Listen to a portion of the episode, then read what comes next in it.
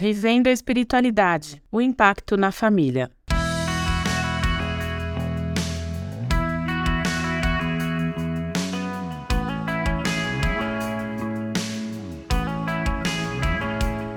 Uma espiritualidade verdadeira transforma a nossa vida, como nós vimos no último estudo. E, consequentemente, isso também vai se refletir na nossa relação com as outras pessoas. Primeiramente, porque nos tornamos pessoas melhores em nossos pensamentos e atitudes, menos reclamonas, menos chatas, mais positivas, mais leves, mais responsáveis, enfim, melhores em tudo, como já vimos.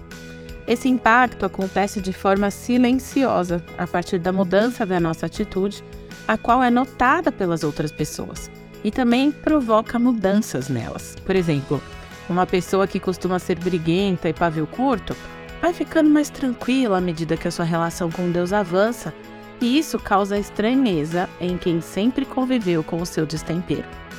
Mas o impacto também acontece porque desejamos que os outros se tornem melhores se desenvolvam, encontrem paz em suas crises e esperança para suas vidas, o que só pode acontecer por meio de Jesus Cristo.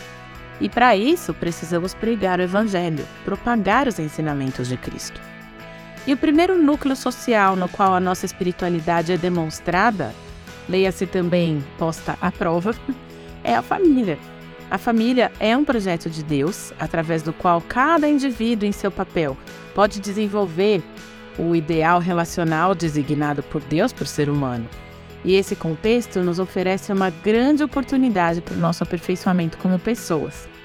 Decidir permanecer casado, escolher o cônjuge todos os dias, por anos a fio, aperfeiçoando essa relação, por exemplo, é abrir espaço para a manifestação da graça de Deus e o exercício de sua imagem em nós.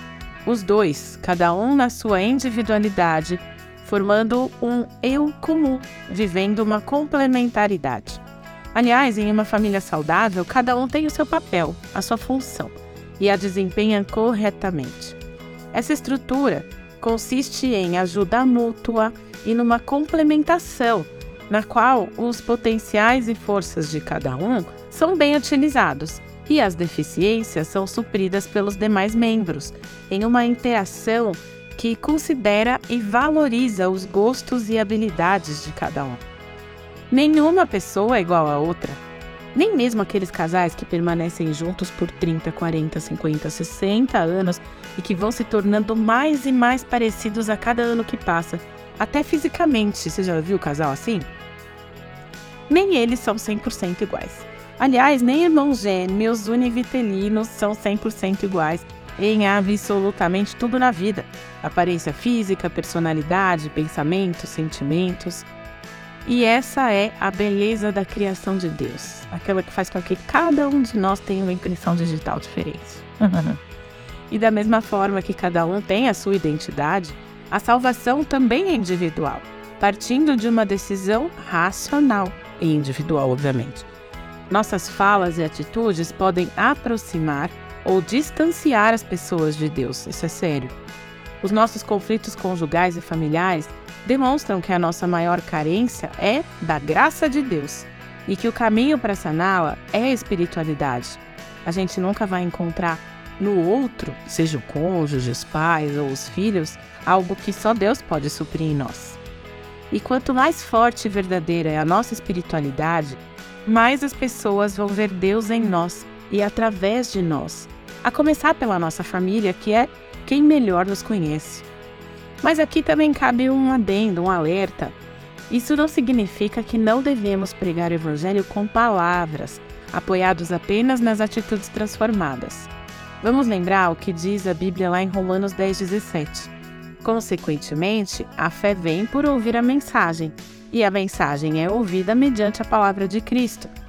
Então, Fale da mensagem das Escrituras para os da sua casa e também para os de fora, para que conheçam a origem da sua espiritualidade e da sua transformação de vida.